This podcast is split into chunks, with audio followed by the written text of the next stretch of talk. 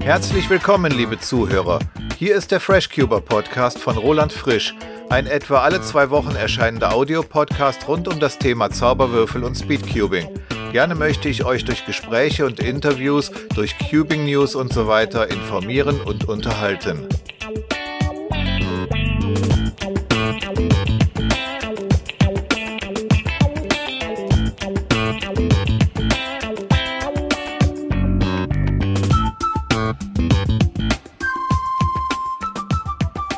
Hörst Folge 8, erschienen Mitte März 2019. Aus Zeitgründen und wegen Husten diesmal leider nur eine Kurzfolge hier in dieser dilettanten Radiosendung. Also dreht nun eure Volksempfänger auf, denn los geht's mit den Cubing News. Außerdem gibt es im neuen Cubing ABC den Buchstaben A.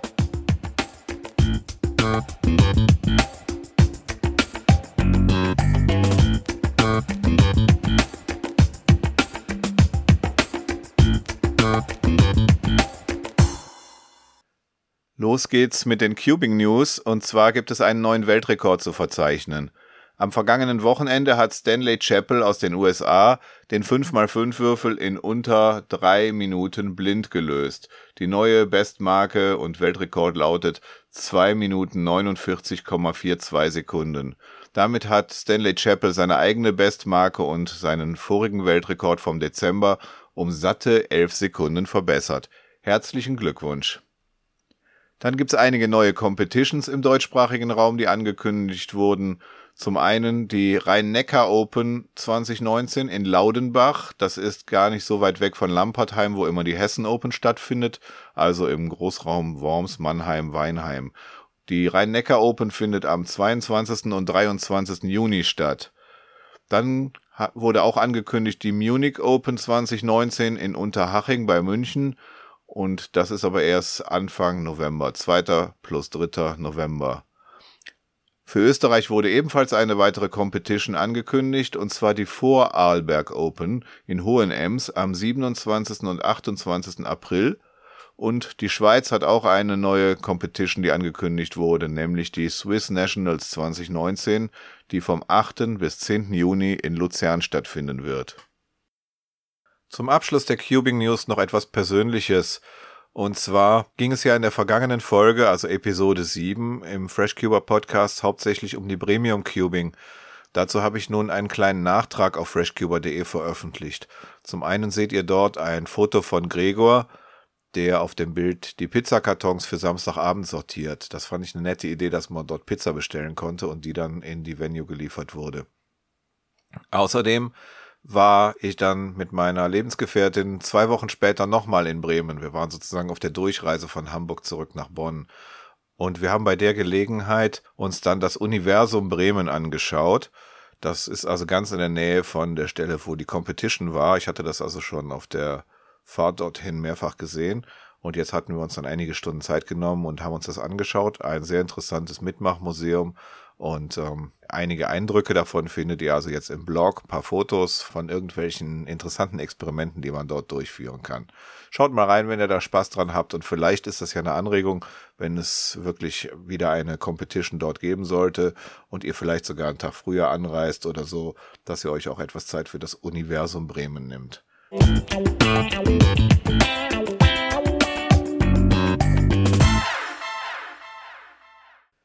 Ich habe mir eine neue Rubrik für Kurzthemen hier im FreshCuber Podcast ausgedacht, und zwar das sogenannte Cubing ABC. Da beginnen wir heute mit dem Buchstaben A, allerdings beginnen wir nicht im deutschen Alphabet, sondern wir fangen an mit etwas Chinesisch, und zwar mit all den Cubes von Moyu, die mit AO anfangen. Da kennt ihr ja vielleicht schon einige, da wäre zum Beispiel zu nennen der 3x3 Ao Long, der 4x4 Ao Su, der 5x5 Ao Chuang, der 6x6 Ao Shi und der 7x7 Ao Fu. Ja, was heißt denn das? Die fangen alle mit Ao an und ähm, ich habe dann mal ein bisschen gegoogelt und Übersetzer bemüht und den Foren nachgeguckt und was wir denn da eigentlich immer für Wörter in den Mund nehmen, wenn wir versuchen, Chinesisch zu reden. Ja, also fangen wir an mit dem Ao Long, dem 3x3. Ao Long heißt wohl stolzer Drache. Und dann kommt der 4x4 Aosu und das ist, glaube ich, sogar mein Main. Ich weiß es nicht ganz sicher. Das ist jedenfalls Aosu. Stolze Geschwindigkeit. Dann haben wir den 5x5. Da gibt's ja von Mojo nicht nur den Aoshuang, sondern auch den Weishuang. Und Aoshuang bedeutet stolze Schöpfung. Dann gibt's den 6x6, den Aoshi. Das heißt stolze Welt.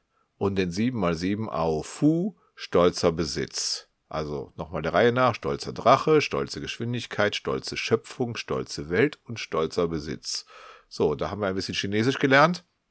Dann ist es ja so, dass es natürlich, wie ich eben schon kurz angedeutet habe, dass Mojo anscheinend nicht überall Ao, also stolz auf seine Würfel ist. Denn zum Beispiel die aktuellen 3x3, ähm, die heißen ja ähm, nicht Aulong, sondern die heißen Weilong. Also wäre das sozusagen, wenn Aulong stolzer Drache heißt, Weilong bedeutet wohl Power Dragon, also Machtdrache oder wie immer man das übersetzen möchte. Aber bis zum Buchstaben W wie Weilong werden ja wohl noch einige Podcast-Folgen vergehen. Falls ihr Spaß dran habt, dann werde ich mal Jessica, eine chinesische Freundin von mir, überreden, uns in einer weiteren Folge die Aussprache der ganzen Namen beizubringen. Heißt es jetzt zum Beispiel Yushin oder Yuxin? Heißt es Gan oder Gan? Heißt es Moyu oder Moyu?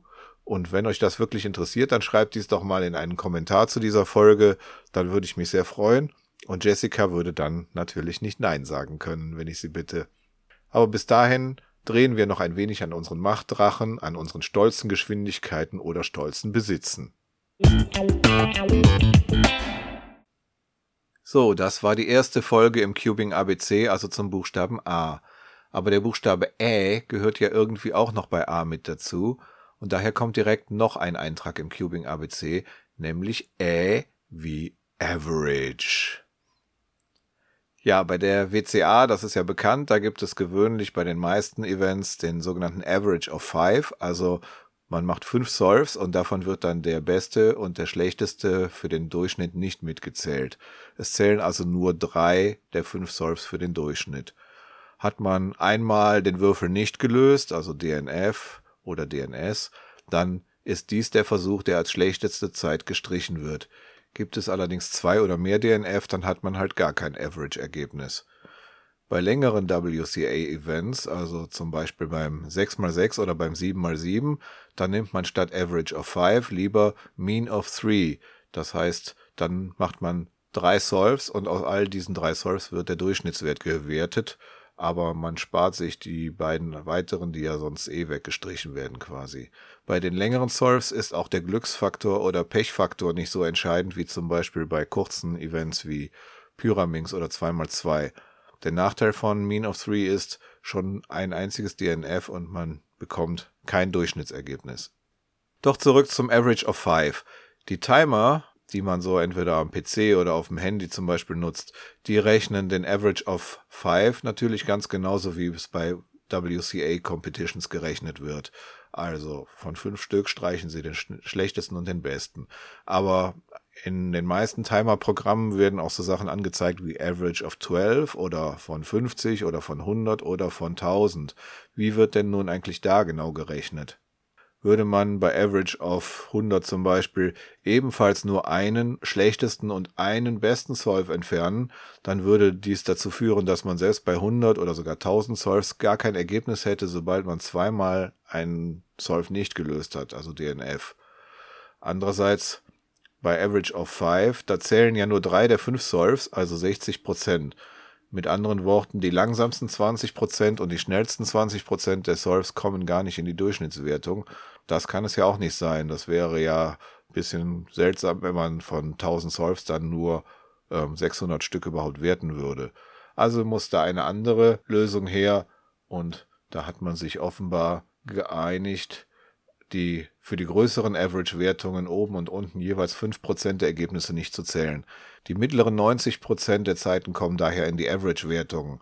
Ganz gleich, ob das jetzt Average auf 12, 50, 100 oder 1000 ist. Nun habe ich das mit meinem Timer, dem Twisty Timer für Android mal ausprobiert. Wenn man eine eigene Unterkategorie dafür einlegt, dann ist das auch ganz schnell gemacht. Dann jeweils fünfmal den Timer für ungefähr eine Sekunde gestartet und beim vierten und fünften Mal DNF angeklickt und schon gibt es auch wirklich keine Average of Five Wertung mehr. Löscht man nun eines dieser DNF, sodass man vier gültige Solves hat, berechnet er natürlich dann den Durchschnitt.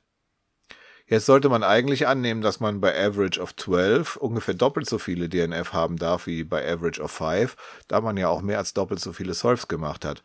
Aber nein, auch wenn nur zwei Solves auf DNF stehen, bekommt man kein Average of 12 Ergebnis. Also wird auch hier schon die 5%-Regel angewendet, denn 5% von 12 Solves sind ja 0,6 Solves. Es wird also oben und unten jeweils auf 1 aufgerundet. Allerdings zeigt mein Twisty Timer sehr seltsame Resultate, wenn man den Average auf 50 mal überprüft. 5% von 50 sind ja 2,5. Das heißt, bei drei DNF-Solves sollte daher auch der Average of 50 auf DNF schalten. Das tut er allerdings nicht. Jedenfalls nicht beim Twisty Timer. Selbst bei 25 und mehr DNF-Solves nicht. Offenbar war der Programmierer da etwas faul. Na, das will ich ihm eigentlich nicht unterstellen, denn der macht schon eine ganz tolle Arbeit. Aber jedenfalls beim Average auf 50 oder 100, da rechnet er anscheinend auch nur den schnellsten und den langsamsten Wert raus und bildet aus dem Rest den Durchschnitt, wobei er dann allerdings sämtliche DNF einfach ignoriert. Auf Reddit, da gab es ähm, dazu vor ungefähr sieben Monaten eine Diskussion über diesen Bug des Twisty Timers und momentan hat der Programmierer wieder eine ganze Menge Updates mit vielen Verbesserungen gemacht und da wurde er vor ein paar Tagen auch angeschrieben, ob es denn ein Update der Average-Berechnungen geben würde. Seine erfreuliche Antwort, nun wird auch das Average Update bald kommen, vermutlich in etwa zwei bis drei Wochen, da es doch einiges an Testarbeiten erfordert. Dann wird der Twisty Timer noch mehr mein allerliebster Lieblingstimer.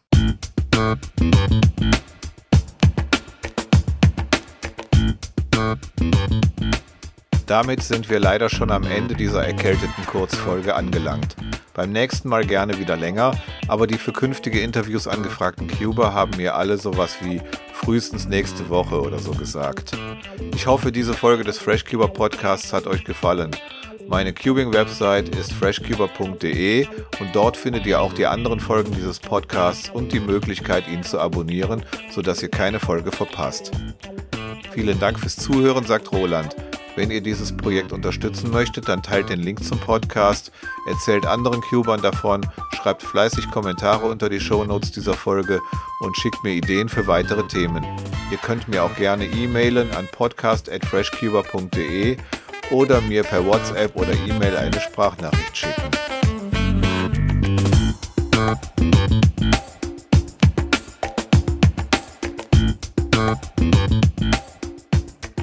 nächste Folge, also Episode 9 des FreshCuber Podcasts, erscheint hoffentlich am 1. April April. Ich hoffe, dass auch wieder ein Cube Talk oder Meet the Speed dabei sein wird. Das war's für heute. Vielen Dank fürs Zuhören. Bis zur nächsten Episode wünsche ich euch eine gute Zeit mit viel Spaß beim Cuben. Bis denne.